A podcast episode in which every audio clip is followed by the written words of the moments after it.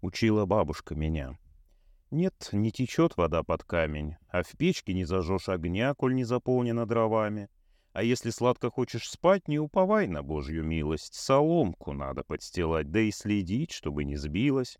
Не смей, чужого не бери, свое храни уж, как сумеешь. А слезы вытри, не реви, от жалости к себе слабеешь. У Бога много не проси, но верь, что край придет, поможет.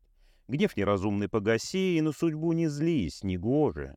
Не жди, что кто-то принесет, поди возьми, ведь ноги держат. А коль беда, то кто спасет?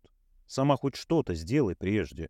Пусть боязно, пусть не с руки, другие могут, ты пытайся. Глаза у страха велики, но все получится, старайся. А за обиды не держись, прощай. Если бы я знала, учила бабушка меня, а жизнь ее науку подтверждала.